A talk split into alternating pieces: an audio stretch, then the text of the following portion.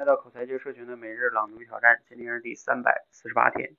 严峰老师有一段话说，人类的行为呢可以分为两种模式，一种叫任务模式，还有一种叫探索模式。在任务模式下呢，我们搜集信息的面积比较窄，比如开车的时候啊，我们会紧张的看路，顾不上看风景；而在探索模式下呢，我们会超出所需信息之外，对一些其他的情况感兴趣。也就是说啊，注意力会发散。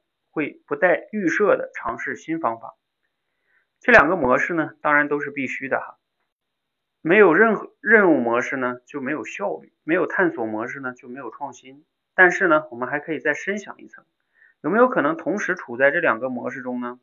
还真有。比如打游戏的时候，一个母亲养育孩子的时候就是这样啊，既在完成老任务，也在探索新办法。这些工作特征是什么呢？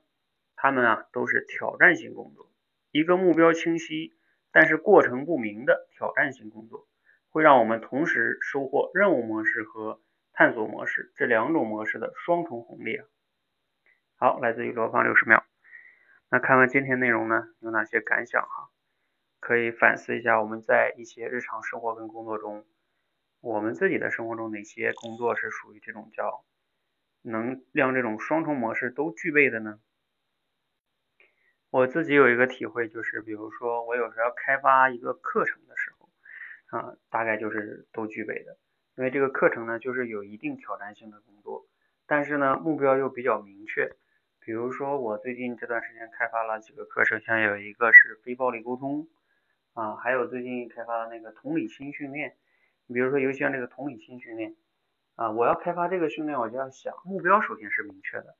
啊，我就要想我要怎么开发它呢？我这个时候要探索，还要去学习，看看一些其他的书啊，一下其他资料，在不断的思考。呃，同时呢，就有探索，也有目标明确。啊，最终开发出来之后，我自己也有成长。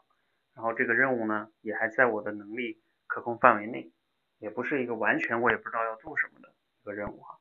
啊，包括你看，我最近又在开发那个条理表达的训练的一个强化训练啊。